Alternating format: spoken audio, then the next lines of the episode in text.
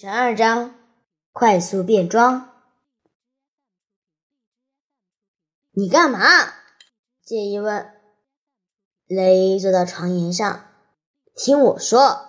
他说：“我知道你会不高兴，可是我刚才问妈说，我可不可以跟俩一去溜冰？因为我已经做完功课了。她说可以，所以我要回电话给她，知道了吧？”杰伊坐直了身子，瞪着哥哥：“你，他是邀我去溜冰，不是你。而且你不用做功课，是因为真正去上学的人是我。”别傻了，雷伊说：“是谁在星期四的导师时间和雅丽聊去供球？是我，所以他等同是邀请我去。明天我在车道上和雅丽见面。”只要你不露面，他就不会发现。再说，我溜冰比你溜的好太多了。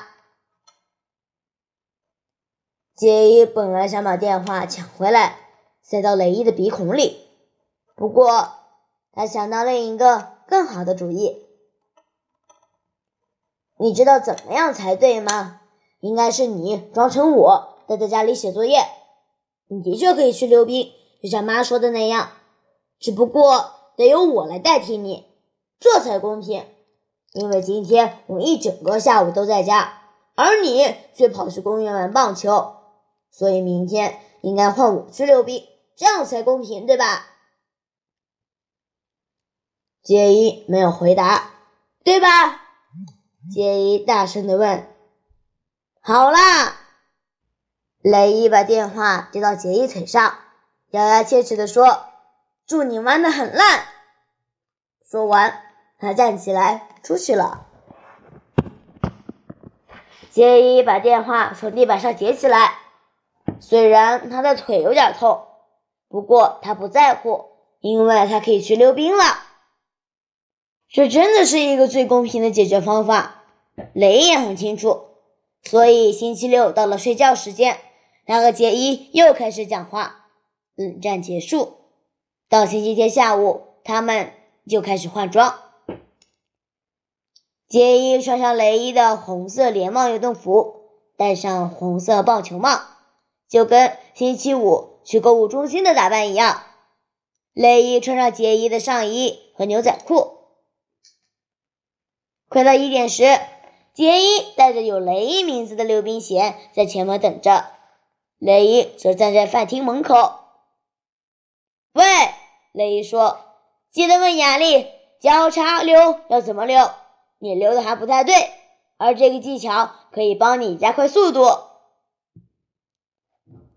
杰伊点点头说：“好了，我会问他。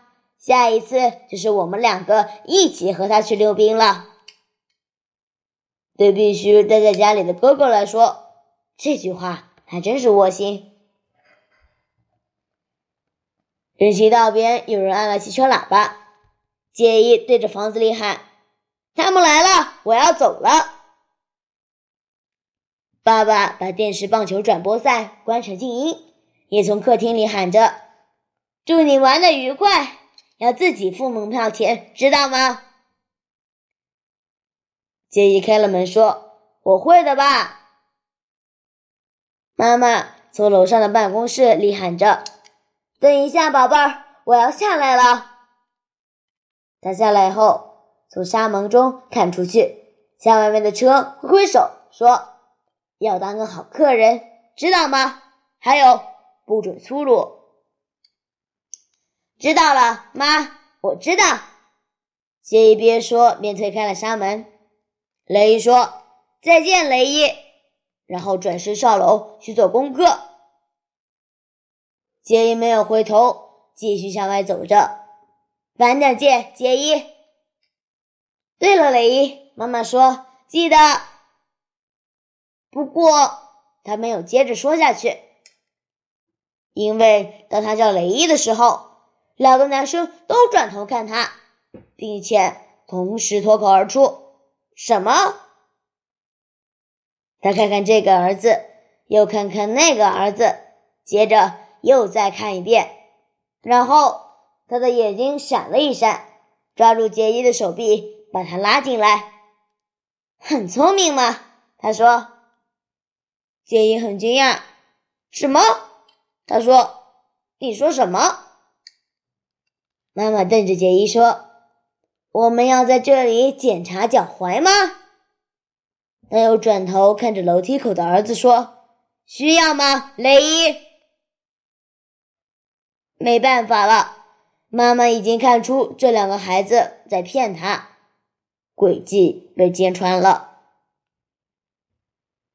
雷伊立刻承认：“我只是想对他好嘛。”因为杰伊昨天下午没去打棒球，我想帮他写报告。他摇摇头，不行，杰伊要待在家里自己写作业。雷伊说：“但是，那我还可以去吗？拜托了。”妈妈停顿了两秒钟，才说：“好，但这是因为亚丽的爸爸特地开车要过来载你。”不过你们两个等着挨骂吧。现在，雷伊准备出门，杰伊上楼去。于是，杰伊摘下红色棒球帽，脱掉红色运动服，与溜冰鞋一起交还给雷伊后，就上楼去写社会学报告了。下一秒钟，杰伊听到纱门关上的声音。杰伊进入房间，坐在书桌边，打开笔记本。不过，他并不生气雷伊在最后一秒钟抢了他出去玩的机会。亚历想跟朋友一起溜冰，而雷伊溜冰溜得非常好，他们一定会玩得很愉快。杰伊盯着作业本，又看了一遍交作业的最后期限。他想到。就算他得了一篇可以得一百分的报告，星期三是谁交作业呢？雷伊，因为星期三不是轮到杰伊上学，而是雷伊去学校。